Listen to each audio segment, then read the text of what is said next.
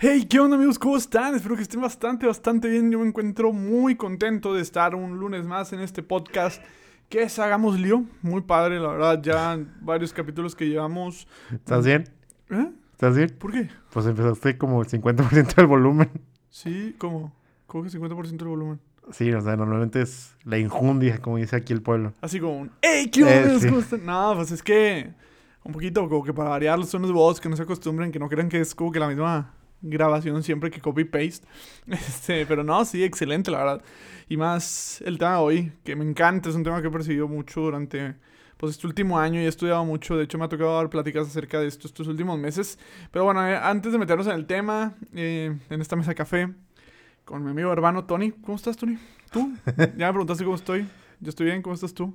Eh, también estoy bien. Fue una semana muy pesada. Me levanté tres días a las 3 de la mañana. Este, y para como me duermo, me duermo, me dormí como a las 12. Entonces no fueron exactamente muchas horas de sueño esta semana. Pero fuera del dolor de cabecilla que por ahí anda, todo bien. Todo en orden, oye, la verdad es que sí debes de, de, de checar tus horarios de sueño, no está bien. No, pues más que nada, pues empiezan proyectos y los proyectos pues te toman tiempo y tienes que... Ah, es que sí es cierto, ya es temporada de proyectos. A todas las personas que nos están escuchando en su temporada de proyectos y a lo mejor le estamos haciendo esto más ameno, pues qué bueno que nos están escuchando. Este, las otras personas que nos estén escuchando en cualquier otro día de la semana, en su tiempo libre, qué bueno que nos están escuchando. Estamos muy agradecidos, nos sentimos muy bendecidos de que nos sigan escuchando. Muchas gracias a todas las personas que nos siguen enviando mensajes. A lo mejor no hemos podido contestarles todos, pero ahí poquito a poquito vamos eh, pues desahogando ahí el, pues la, pues ¿cómo se dice? Carpeta, los DMs pues de, de Instagram.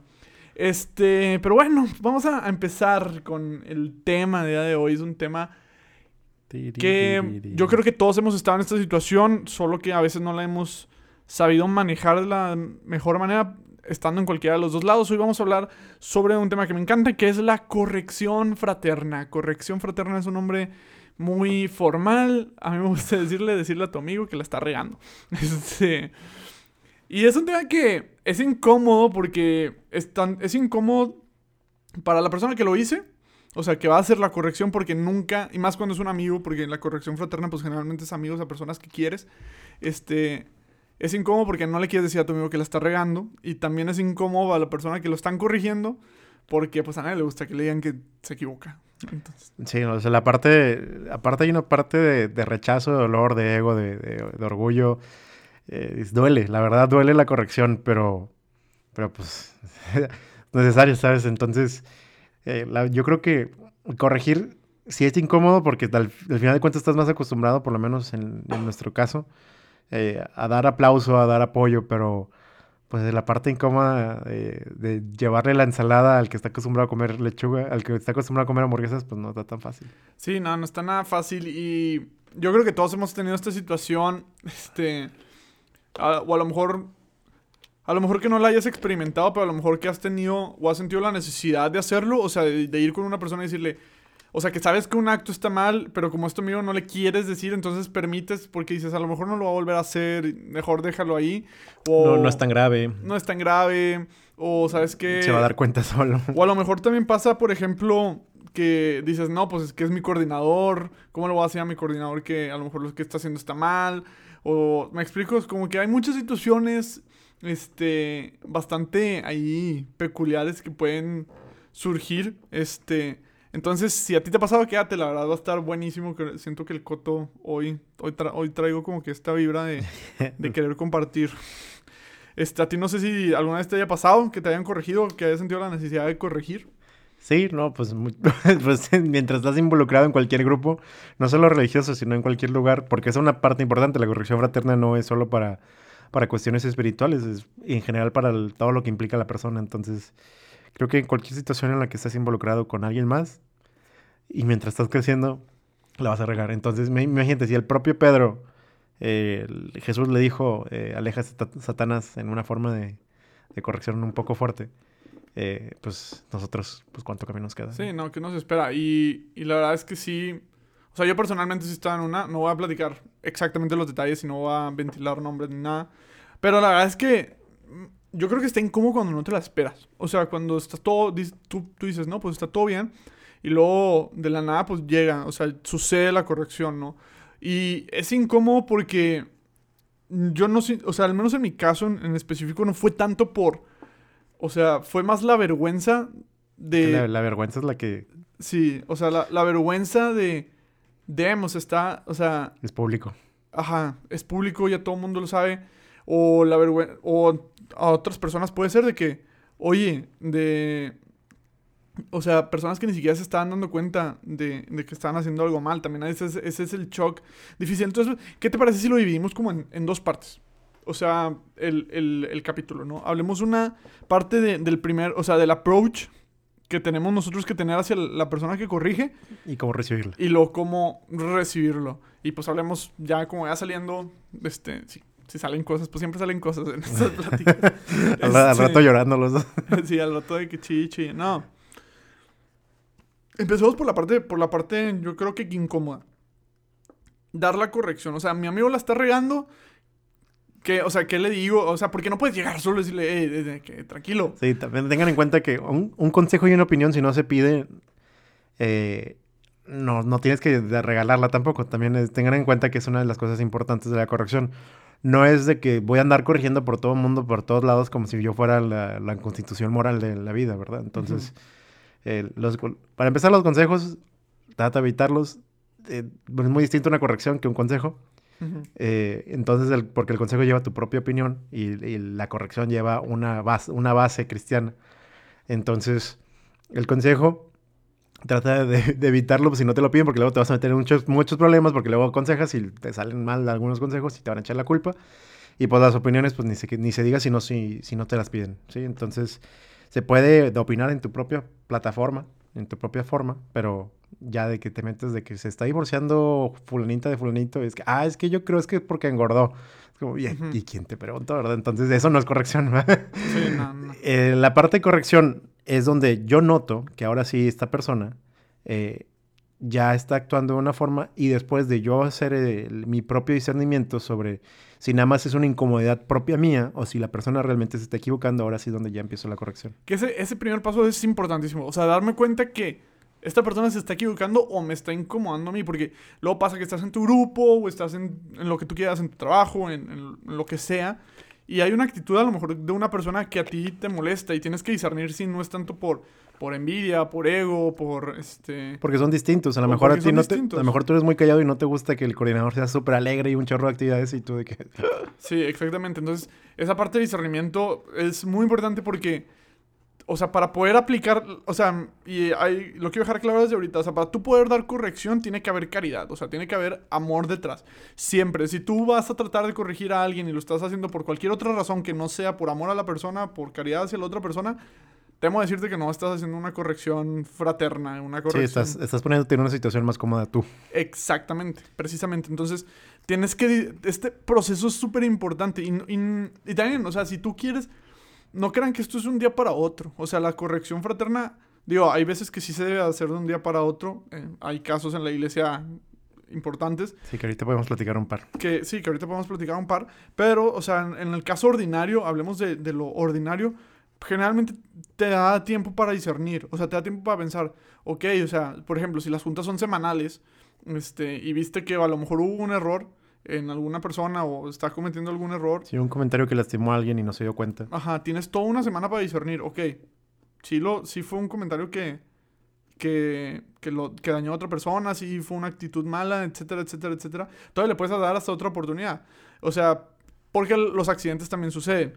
Este, pero diferenciar y discernir y tomarte el tiempo, más que nada, hasta orarlo. Ora, o sea, es importante también, digo, persona católica que no escuchas, persona no católica, pues no me gustaría decir que te saltes este paso, pero... Meditarlo. Medítalo, o sea, únete a la iglesia y luego óralo. Este, invitación completamente abierta. Pero bueno, dejando eso lado.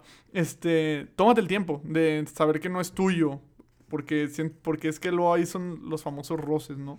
Sí, porque luego está la parte de tomarlo personal. El, porque si, lo, si no lo haces este discernimiento, la otra persona puede llegar a tomarlo personal porque realmente la implicación o la incomodidad no está haciendo porque la persona está haciendo mal, sino porque a ti te hubiera gustado que hubiera actuado de otra forma y la persona obviamente lo va a tomar personal porque a ti te hubiera gustado que fuera. Y ya si empieza personales, pues las fricciones. Sí, sí, sí, es, es inevitable, ¿no? Pero bueno, imaginemos. Tony, tú ves que yo la estoy regando en algo. O sea, tú regando, regando. Regando. ya, ya sabes que aquí de repente, hace mucho que no pasaba esto. Eso te pasa cada, como cada vez te juntas con gente más bilingüe. Eh.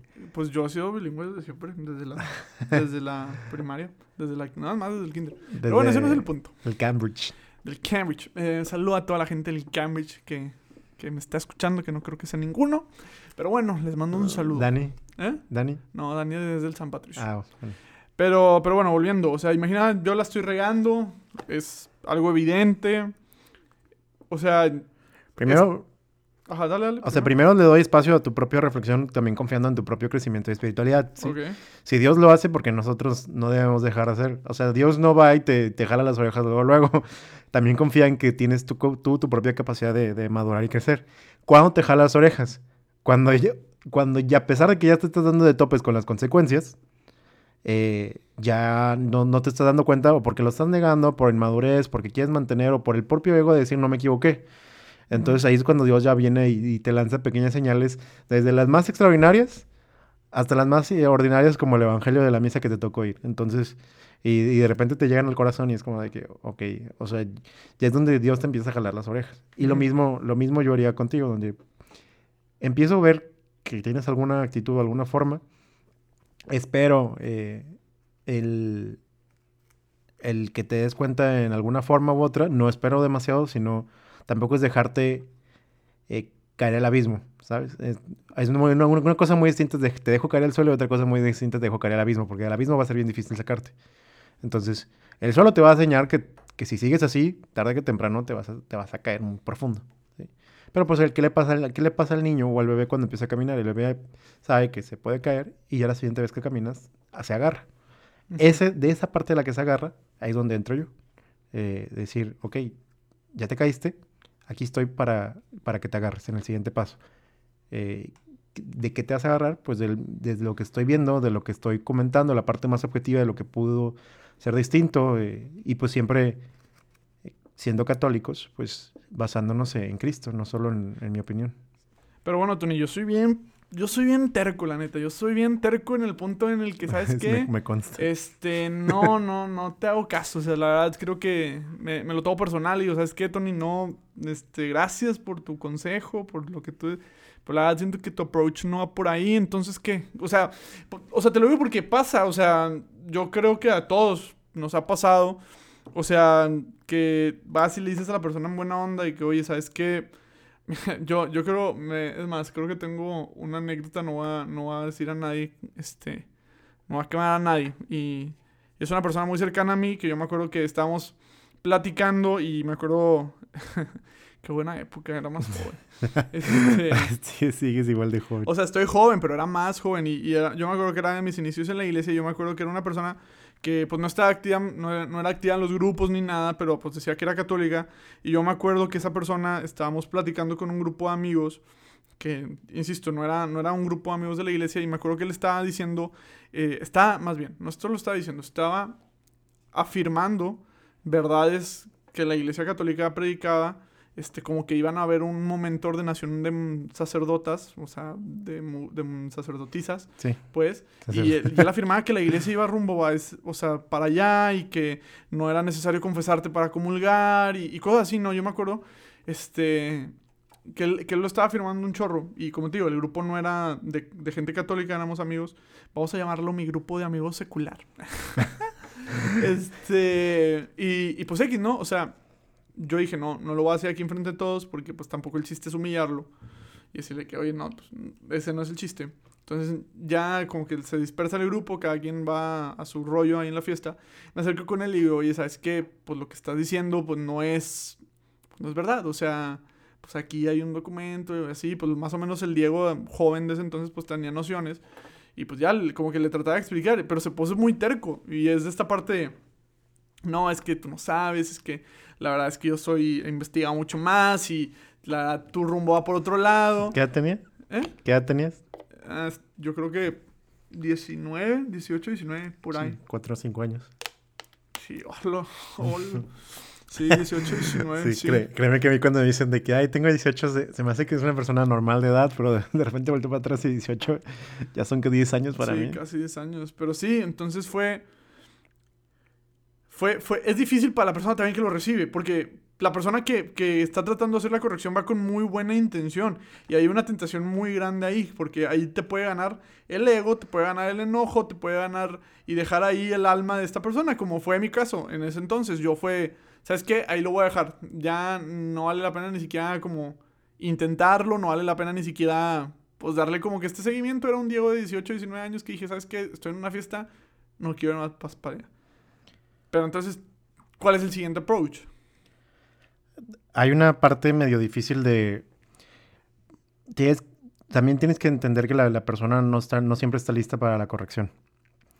Eh, y por más que insistas e insistas e insistas, no siempre está lista para la corrección. Y no se trata de aumentar la fortaleza de la corrección. Eh, en el mundo de un mundo de que, bueno, ya no entendió, voy a, a ¿cómo se dice? A, pues a castigarlo y a golpearlo y, ponerlo público para que todo el mundo lo vea. Es una parte de, si yo, si no me estás escuchando, ahora yo te voy a escuchar a ti.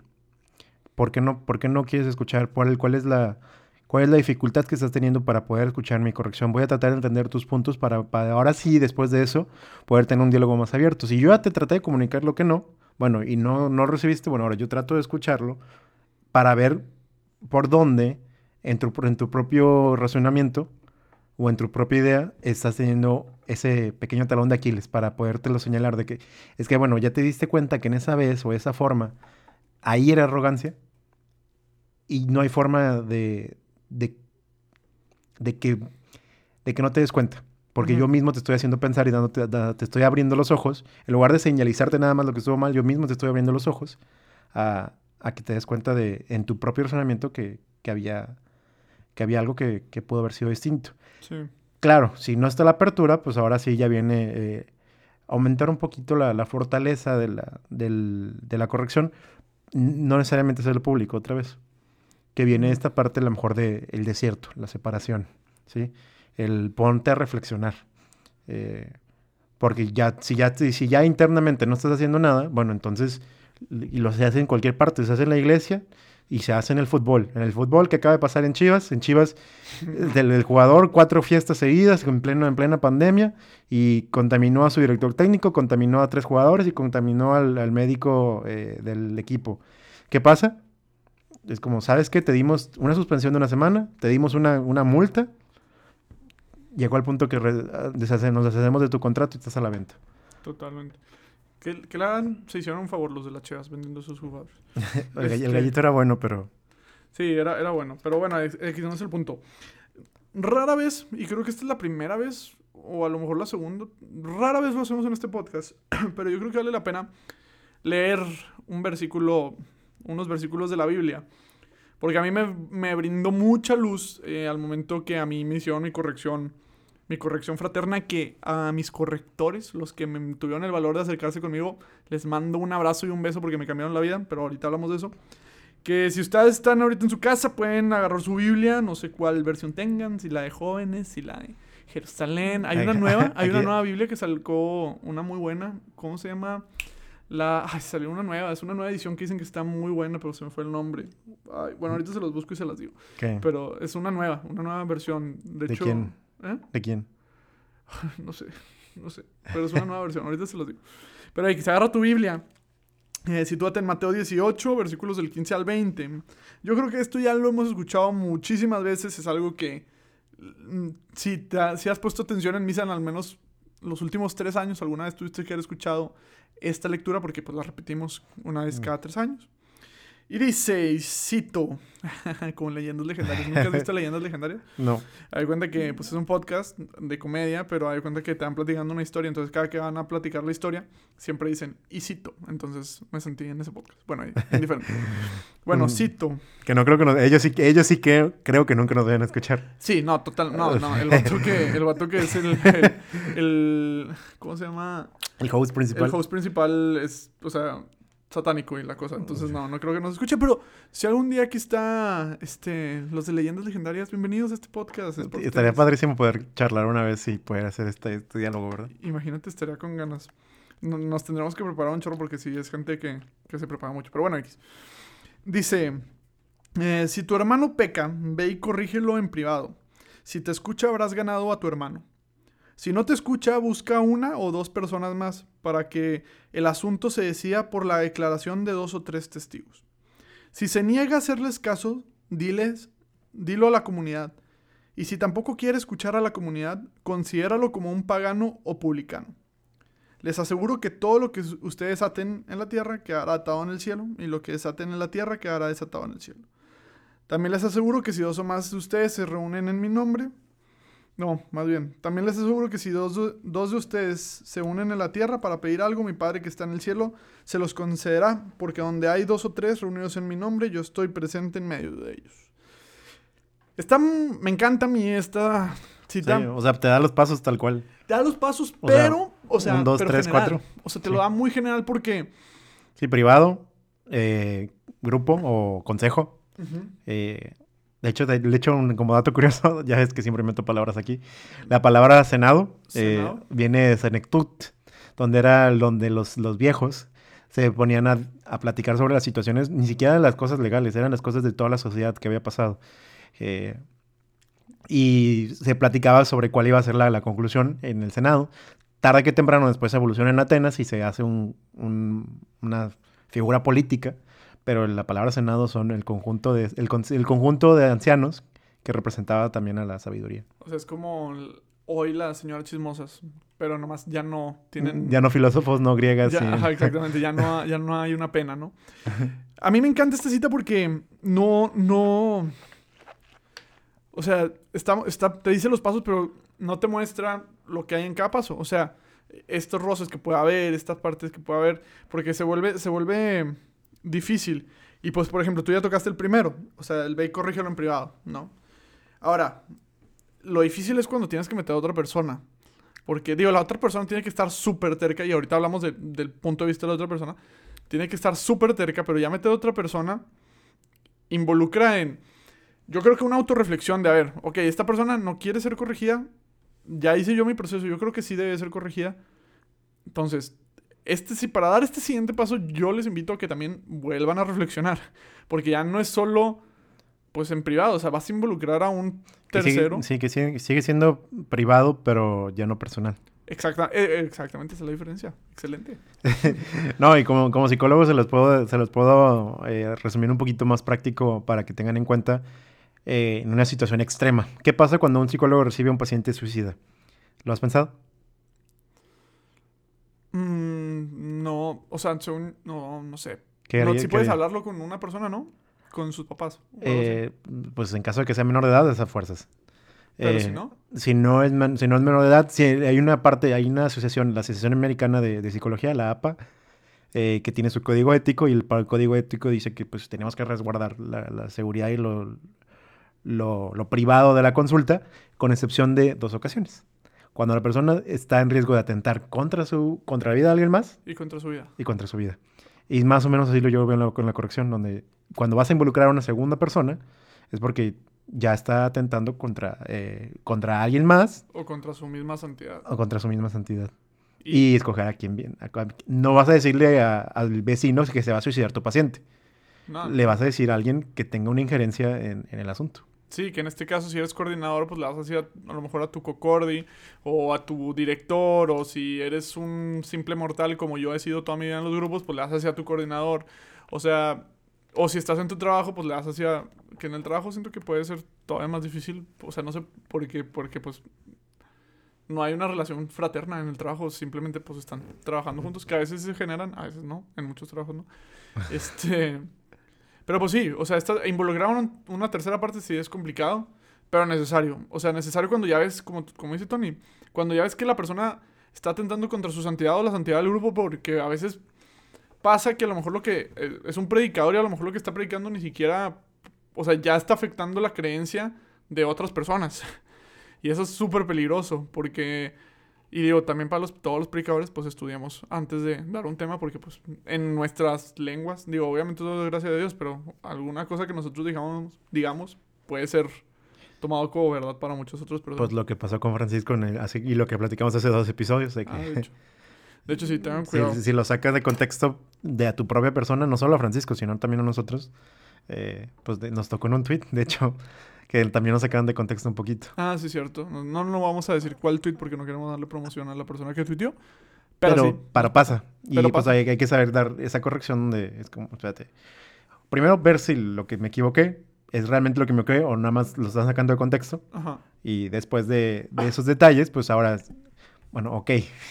sí, no, si está en contexto, si se equivocó y está terco que no, quien no quiere aceptar, bueno, ahora vamos a, a platicarlo, pero como decías, ¿con, con quién? Con, porque no solo es hacer el chisme, sino ver la persona correcta que me puede ayudar a mí en la corrección y que puede ayudar a la persona, porque al final de cuentas lo que queremos es la ayuda. Totalmente. Y viene el siguiente paso, este, o nomás saltar un, todo un versículo, este, porque pues nomás dice en, en, el siguiente versículo que para que la declaración sea con dos o tres testigos. Este, sin embargo, hay otro paso, que es decir, hacerlo público, hacerlo ante la comunidad.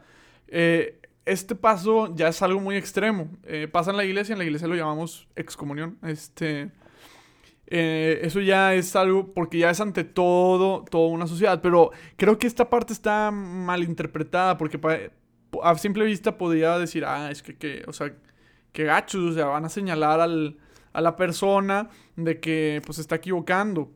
Y, sí, o sea, a simple vista yo sí diría, ah, las está pasándolo Jesús. Y es, que, y es que no es señalarlo a la persona, es señalar el acto, donde sea, el acto es lo que está mal y al punto de que está tan mal que no lo vamos a aceptar. Pero no, por, no porque, tú, porque tú estás mal, sino porque no quieres abandonar el acto, pues vamos a separar el acto de la comunidad. Estamos, estamos señalizando el acto y hasta el punto en el que tú no sueltes ese acto, pues la comunidad no... No puedes ingresar de nuevo a la comunidad porque el acto va en contra de la comunidad. ¿Qué es lo que pasó con Chivas? Exacto.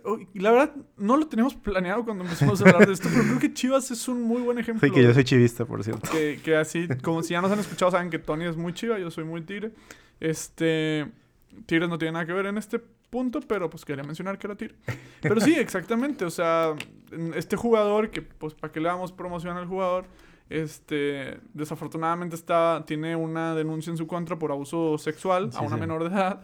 Este, ¿y qué es lo que hicieron? Literal pues a él lo cortaron literal, a él no literal ni en transferible, simplemente lo cesaron y, y pues porque el acto no puede estar dentro de la comunidad. Digo, a lo mejor ya tendrá su proceso penal la persona. Sí, pues como lo tuvo también hace... ¿Por qué chiva le pasa esto? hace seis meses también lo tuvo con un dopaje de otro jugador de, que venía de Pachuca. Ah, sí, cierto. Este, y se hizo el dopaje, se hizo los estudios y después el, jugador se le invitó a volver a, ingresar a la comunidad. Él ya no quiso regresar a Chivas, pero eh, fue como... Sí, que digo, dentro de la iglesia católica existe una palabra muy fuerte que es excomunión, pero es muy fuerte porque es incomprendida. Sí. Súper incomprendida. O sea, hermano, porque luego, luego dicen, no, es que a mí la iglesia me excomulgó, entonces ya... o Galileo Galilei. Eh, a Galileo Galilei siempre, Galileo Galilei es el ejemplo claro de la, de la excomunión. Cuando ni siquiera entienden la razón por la que le excomulgaron, porque creen que lo... Para dato curioso, la gente cree que excomulgaron a Galileo Galilei por la teoría heliocéntrica. En la teoría heliocéntrica, donde helio es el sol y céntrico, pues el centro del universo. No lo excomulgaron por esa teoría. lo excomulgaron porque había una serie de, razones donde él mismo decía que era, muchas cosas era la comprobación de que Dios no existía. Entonces, no, no, la teoría no era el problema, sino que estaba soportando cosas para atacar la creencia de Dios siendo, eh, siendo monje. Eh, y aquí es donde algo muy interesante y va muy de la mano de, esto que dice. Siendo un monje copérnico, ¿verdad? Copérnico. Miren, eh, la, la excomunión suena fuerte, pero es un acto de misericordia impresionante. Les voy a poner un caso. Eh, la verdad no voy, a, decir los nombres exactos porque pues no, ahorita no tengo aquí mis notas. Este, pero en Así Prensa, famoso Así Prensa que hablamos de Así Prensa hace unos días o hace unos, unos episodios, vayan y vean.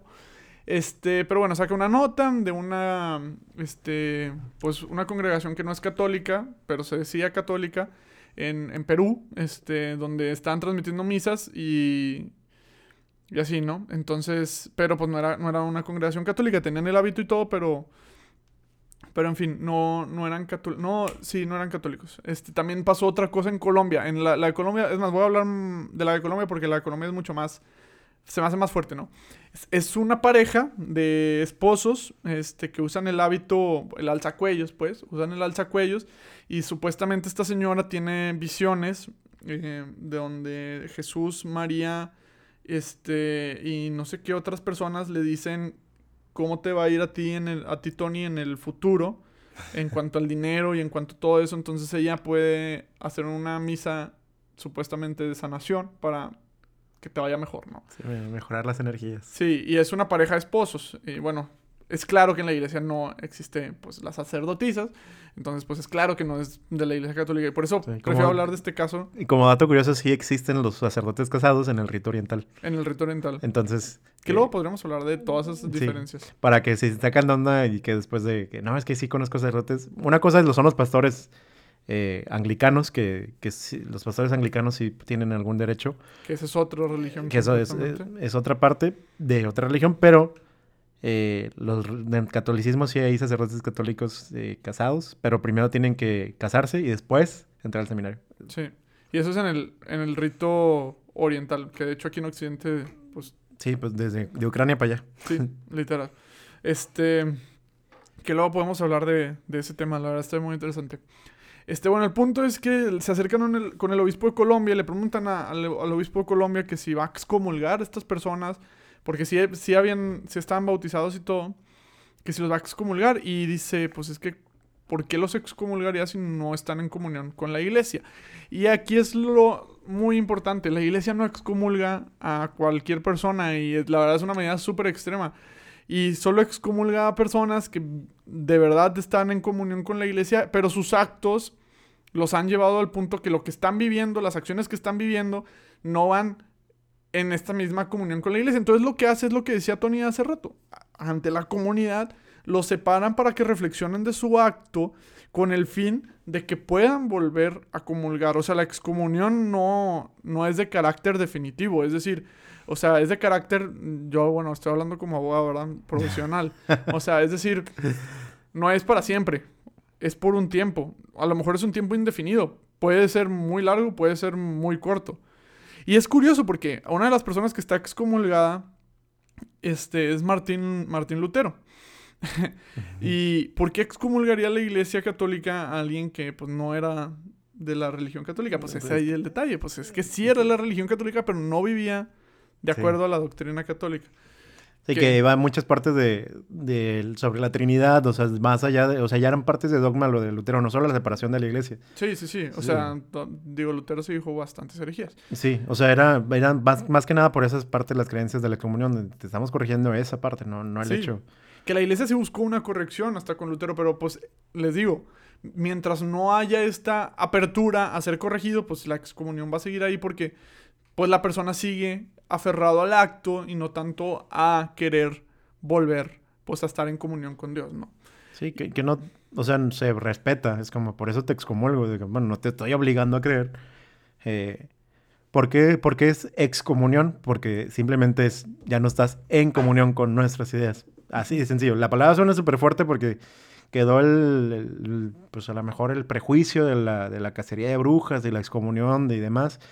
Pero para empezar, no hubo, no, sí hubo, sí hubo muchas muertes que son lamentables, pero eh, no hubo la, la, cantidad. De hecho, como bien alguna vez platicamos, la, eh, la, la, cacería de brujas, la, la Inquisición, fue un proceso de avance y la mayoría de la gente se le olvida eso, esa parte. Previo a la, Inquisición, el, el, juicio era a, percepción completamente del rey o del, o del capataz del del, bueno, no se llamaba capataz, del feudal, del señor, del, señor feudal. Y llega la iglesia católica y dice, espérate, tienes que seguir un, tienes que seguir un juicio, tienes que seguir una forma. Y instauró la Inquisición, en el cual también había eh, problemas no solo legales, sino espirituales. Y por eso la gente eh, lo... una, se calcula que mientras en una, eh, previo a la Inquisición, había un 70-80% de casos malversados que acababan con una condena personal más que justa. la Inquisición sí hubo muchos condenados, pero se calcula que bajó casi el 90% de las injusticias, donde se condenaba lo que no siguieras dentro de... Sí, sí había un juicio. No, de hecho, sí vamos a tener un capítulo de Inquisición. La verdad, más con el libro que, que, estoy a punto de comprar. pero el dinero no me deja. Este... Es, es muy importante, pero hay algo que va de la mano con la excomunión y que va de la mano también con, con la cita. ¿Qué dice la cita? Eh, mm, si se niega a hacerles caso, dilo a la comunidad. Y si tampoco quiere escuchar a la comunidad, considéralo como un pagano o un publicano. Esta parte del considerarlo como un pagano o como un publicano es a lo que se refiere con la excomunión. Pero ojo con las palabras que utiliza Jesús, pagano y publicano. Jesús es de las personas que, bueno, pues fue el primero, que va y se dirige a los paganos y a los publicanos y que él le da la tarea a, su iglesia, a la fundada por Pedro, de salir e incluir no solo a los judíos, sino también a los paganos y a los publicanos. Entonces, esa es una palabra que a veces omitimos, es una frase que dejamos a un lado, que a todas las personas que, no, pues porque ahorita lo vimos a gran escala con la excomunión, pero por ejemplo, si en tu grupo hubo la necesidad de tener que sacar a alguien del grupo, no significa que vamos a dejar a esa persona ya ignorar su existencia. Se le debe dar un acompañamiento y se le debe dar la misma evangelización. Y esa es la parte que a veces olvidamos. Trátalo como un pagano, como un publicano, es decir, una persona que necesita ser evangelizada, una persona que necesita serle presentado el amor. Y eso creo que es la corrección fraterna completa. Sí, aquí me voy a meter en un ejemplo que la mayoría del mundo no entiende y fue muy criticado alrededor del mundo. Eh, y a lo mejor me voy a tener un, un chorro de problemas por decirlo. Dale, pues hagamos lío. Eh, vamos, a, hacer lío. Eh, año 2002, corrección del padre Maciel. Uf, uf, eh, el mundo quería verlo arder, obviamente. El mundo... Todavía creo que hay mucha gente que lo sí, quiere Sí, sí, incluso católicos, donde se les olvida la caridad que tenemos que tener. Sí nos lastimó, sí nos duele lo que hizo, pero es como no podemos olvidar y por eso mucha gente no entiende a Juan Pablo II. Le dice, no, es que lo tachó, es que lo, lo encubrió, es que era su amigo espérate, fue, fue dentro de la santidad de San Juan Pablo II, entendió que lo que necesitaba el Padre Maciel era, era caridad. Entonces, eh, sí, le, sí se le hizo el juicio, sí se le hizo las diferentes observaciones, pero no fue el de te vamos a poner en la guillotina, no te vamos a poner con el, contra el paredón y 50 balazos, ¿sabes? Donde vamos a, o al estilo, o al estilo judío, donde vamos a traer a cada una de las personas afectadas por ti y que te den una pedrada hasta la muerte. Tampoco no se trata de ojo por ojo, diente por diente, que fue lo que vino a cambiar Jesús prácticamente tal cual con estas palabras. No, no vino, ya no es el código de Hammurabi, eh, ahora nos regimos por el Evangelio. Eh, ¿Qué hizo San Juan Pablo II? Criticado por todo el mundo, pero si lo ves de los ojos católicos es, yo creo que la persona que entendió la caridad máxima de la corrección fraterna, donde tú, Maciel, Padre Maciel, no eres el demonio el demonio o el pecado pudo haber posicionado tus acciones y pudiste haberles hecho caso y es donde te estoy corrigiendo la decisión que tomaste, pero tú sigues, sigues siendo hijo de Dios y te voy a separar de la iglesia en la isla donde vas a estar con revisión y con confesor durante, durante todo el resto de tu vida para que reflexiones sobre lo que hiciste. No sabemos qué pasó en esos años que estuvo en, separación, pero no es el hecho de que te vas a morir de hambre en una cárcel en Rusia eh, a 50 grados en Siberia, sino es, vamos, voy a entender que es un hijo de Dios el que fue muy lastimado y que por eso lastimó tanto. Entonces, aunque el mundo no lo entendió a Juan Pablo II y lo vio como el, la tía eh, que cuidó al sobrino de, que se robó el carro, San Juan Pablo II entendió que, que el Padre Maciel necesitaba caridad para poder salvar su alma, por más difícil que pareciera. Sí. Y ojo, no estamos diciendo que lo que hizo Maciel y todos los sacerdotes pedastas no es, grave. No, es, completamente sí, es, grave. Es, gravísimo y lo entendió Juan Pablo II. Es tan grave que pues voy a darle un comité especial que le dé el pues, seguimiento. Juan Pablo II, Benedicto XVI, todavía Francisco sigue lidiando con el problema. Este... No, y es verdad, o sea, no, no solo en ese caso, digo, el desafortunadamente la cárcel hoy en día está mal interpretada. Son centros de reforma, o sea, para que la gente vuelva a ser reinsertada a la sociedad, no es para que la... ¿Has visto las cárceles de, Suecia? Sí, que están, que dicen que parecen hoteles de cinco estrellas. Y, les, da, les dan una buena alimentación, les enseñan a hacer eh, mecánica o muchas cosas donde es como, confío que sí, puede ser un ciudadano eh, útil y puede ser feliz. Entonces, no, no es donde, no te estoy castigando, te estoy reformando. Sí, pues es que esa es la idea. El detalle es que pues malentendemos esta parte de que sentimos, desafortunadamente entiendo, es un sentimiento humano el, ojo por ojo.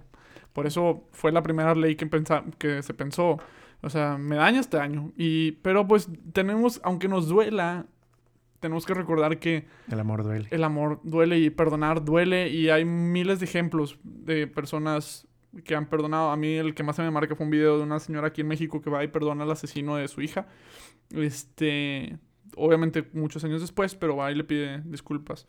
Este, digo, o sea, lo, lo va y lo perdona, pues. Este, obviamente no le quitaron la pena porque, pues, tiene esta Sí, pena. o sea, porque tienes que pagar por las consecuencias que hiciste. Y es unas cosas, es una de las cosas que el catolicismo eh, también promueve. Es como, sí se, sí se restaura el daño que hiciste. Y si no se puede restaurar, sí tienes...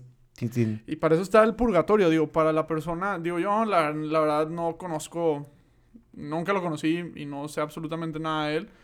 Pero pues imaginemos que sí se arrepintió, o sea, pues existe la eterna misericordia, a lo mejor va a estar muchos años en el purgatorio purgando todo lo que hizo, muy probablemente, pero pues no me atrevería yo a condenar, porque a final de cuentas no me queda a mí ni a ti.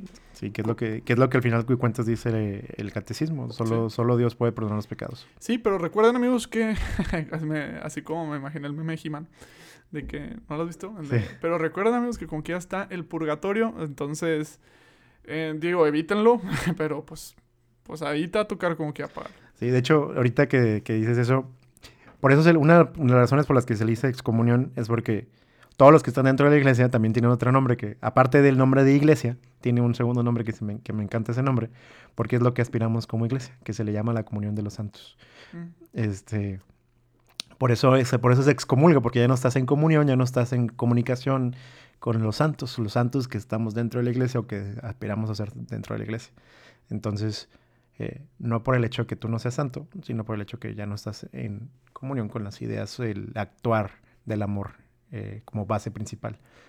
Exactamente. Entonces, pues eso la es... comunión de todos los santos, sí, cierto, se me Sí, sí, la iglesia es la comunión de todos los santos. O la aspiración de la comunión de todos los santos. Es, es, la verdad es que es, es todo un tema, todo, todo esto. Este, tenemos que, no sé si, si quieras seguir hablando de esto o... Podemos o- continuar a la segunda Pues parte. es que ya se nos está acabando el tiempo. Está bien, entonces no sé si quieras hacer. ¿Cuánto nos queda? Nos quedan nueve minutos. Pues si quieres podemos dividirlo en dos. Sí, No, aquí, el escucha me va a odiar porque se va a aventar dos episodios de dos horas, pero Sí, no, Pero o sea, pues, el- lo, lo podemos dividir en dos. me tocó corregir y me tocó que me corrigieran. Sí, entonces, digo, podemos seguir hablando de este tema porque es que la verdad yo todavía tengo, o sea, cosas que, que me gustaría Adelante, adelante. men- mencionar. O sea, amigo que, que quiere corregir, amigo que está tratando de corregir, amigo que, que, que tiene esta iniciativa. Mira, e- es, bien pesado, es bien pesado. Y no, no te estoy diciendo que sea una tarea fácil porque a veces eh, hablamos al principio como que esta iniciativa donde tú ya te diste cuenta, pero eh, hay una parte que a veces ignoramos, creo yo, y, y, siento que es la parte difícil y por lo que se nos juzga mucho a los cristianos, pero el detalle es que muchas veces los errores que, que nosotros vemos y localizamos, sabemos que es una persona, la persona que lo está cometiendo es una persona cercana a nosotros y nos da miedo esta parte de, de pues de acercarnos, o sea, de, de corregir, de es que es mi amigo, o sea, que, o sea, o a lo mejor te sientes inferior a la persona, es mi coordinador, o a lo mejor sientes que, no sé, esta parte, este dar este primer paso. A mí me gustaría que este cierre de capítulo podamos darnos el tiempo de, de platicar que realmente le puedes cambiar la vida a la persona que vas a corregir.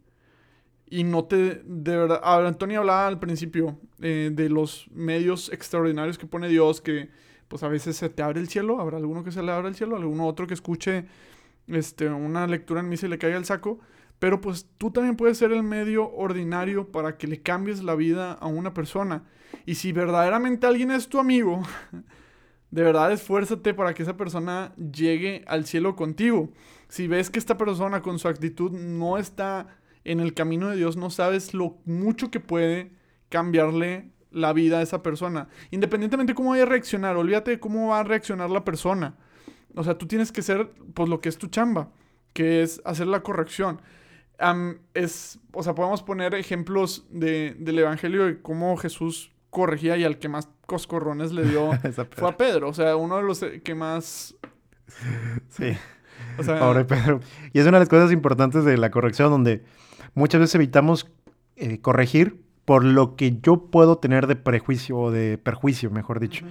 Eh, no quiero corregir para que no quieres que se enoje conmigo. No quiero corregir porque no quiero dejar de ser su amigo. Y es donde te amo tanto que a pesar de que te alejes, te voy a corregir. Y Jesús sin miedo, porque el amor es lo, el amor es lo contrario al miedo, con todo el amor hacia Pedro, es, puede ser que te enojes y puede ser que te alejes de los apóstoles y ya no estés aquí. Pero, como, pero te voy a corregir y porque, lo, porque sé que es lo, lo correcto para ti.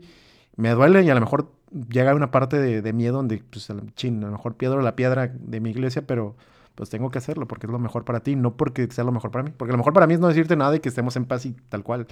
Pero lo mejor para ti en el verdadero amor es, pues es esa mamá que agarra al niño y saber, saber que el niño te va a odiar por las siguientes ocho horas porque le quitaste el dulce, pero pues... Sí, es, esa, es esa línea, es, es, de verdad le puedes cambiar la vida. Yo se los dije al principio, yo gracias a Dios tuve a dos personas que me corrigieron, fueron muy duros conmigo y pues yo siendo una persona, bueno, no fueron duros, la palabra no es duro, fueron muy honestos más bien conmigo.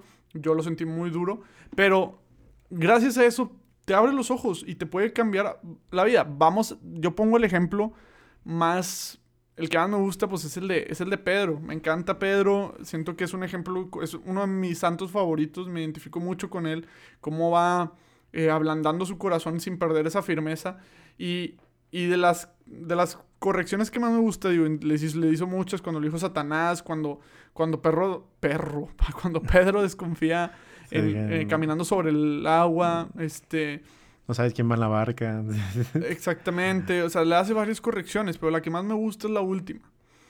Este, que pareciera que no es una corrección, pero era una, una corrección llena de caridad, que es cuando le, le dice Jesús a Pedro, Pedro, ¿me amas? Y ¿Por qué digo que es una corrección? Porque en ese momento es cuando Pedro por primera vez expresa plenamente el amor que le tiene a, a, Jesús. Pero le cuesta a Pedro. O sea, y eh, a mí me encanta esa parte porque eh, a veces, digo, no nos dicen a nosotros así. Pero en mi caso, en mi caso concreto fue un... Yo también sentí de un Jesús que me decía, Jesús, o sea, Diego, ¿me amas? O sea, ¿no ves? O sea, ¿ves tu error? Sí, ¿lo ves? Entonces, pues acéptalo, me explico, y corrígelo, porque si me amas, pues lo vas a corregir y si te amas, y por ende te vas a amar a ti mismo, ¿no? Entonces, tómense la oportunidad de, de ¿cómo se llama? Si sienten este, porque a veces es, a veces es un, el Espíritu Santo actuando, yo no sé si te ha pasado a ti, Tony, que de repente sientes que tienes que decir algo, o sea, de que te tengo que decirlo. Si sienten eso, díganlo, o sea, no, no se limiten porque le pueden cambiar la vida a una persona. Y mejor ahorita que va empezando a que la bola de nieve se haga mucho más, mucho más grande. Tony, ¿tú algo que quieras decir, algo que quieras comentar? Me recuerda mucho a, una amiga que se llama Ángela le mando un saludo. Eh, dice, ella dice que hay pedradas y las pedradas duelen, ¿sabes? O sea, cuando de repente sueltas ese comentario que es como, ah", de que sea más suave. Y, ahorita estaba leyendo lo que dijo una vez Francisco. Eh, dice, la actitud debe ser de delicadeza de prudencia, de humildad, de atención a quien ha cometido la culpa, evitando las palabras que puedan herir y matar al hermano, pero sin, sin olvidar que también las palabras matan, y cuando hablamos mal, matamos al cristiano. Con nuestra lengua sacamos el mejor de los cueros para crear la mayor de la, la mejor, la peor reputación del otro. Las palabras matan, estén atentos a eso. No se trata de suavizarlas, sino de saberlas usar. Entonces, las pedradas van a doler porque pues a veces si tú no quieres ver que estás mal o si ya sabes que estabas mal, van a doler, pero es una forma de, de cuidar a, y también lo dicen en la, misma parte que dice el Papa, donde la corrección fraterna es un servicio que damos los nos debemos dar los unos a los otros. Eh, esa parte de decir, me duele lo que te va a pasar después, me duele lastimarte ahorita, pero prefiero causarte un pequeño rasguño que dejar que se te caiga todo el brazo. Entonces, tengo que ser con la delicadeza y la prudencia, y qué palabras te voy a decir, eh, cuidar tu futuro a partir de lo que estoy corrigiendo en este momento. Y no corrigiendo, como lo vengo diciendo todo todo el episodio, desde lo que a mí me acomoda sino desde lo que Cristo eh, recomienda, que es el amor. Entonces, si yo noto que estás siendo muy egoísta, si yo noto que estás lastimando a alguien, si yo noto que incluso me estás lastimando a mí, es decir, y tener la confianza de decir, independientemente de las consecuencias que pueda llegar a tener por el resentimiento, de corregirte, porque el resentimiento es lo que principalmente nos, nos lleva a rechazar eh, a la persona que nos corrigió. Decir, sé que lo estoy haciendo por algo superior a mí. Y esa es la razón por la que voy a corregir. No por el bien de mi persona, no por el bien de mi comunidad, sino por el bien de mi comunidad y por el bien tuyo. Entonces, si eso implica que me dejes de hablar, pero sé que te estoy haciendo un bien, tengo que seguir adelante. Es, es, impresionante, yo estoy de acuerdo, creo que no tengo nada más que agregar más que otra cita bíblica. Este fue un capítulo de citas bíblicas, pero este es para todas las personas que, que van a corregir o sienten que necesitan corregir. Esto aparece en Santiago, capítulo 4, versículos del 19 al 20, y dice, hermanos míos, y así termina la carta de Santiago. Dice, hermanos míos, si uno de ustedes se desvía de la verdad y otro lo hace volver, sepan que el que hace volver a un pecador, de su mal camino, salvará su vida de la muerte y obtendrá el perdón de numerosos pecados. Hermanos, no dejemos que los demás hermanos nuestros se desvíen del camino, porque ante un mundo donde es tan indiferente y tan dejar las cosas a la, a la deriva y vivir en nuestra comunidad, hacer una corrección fraterna es hacer lío.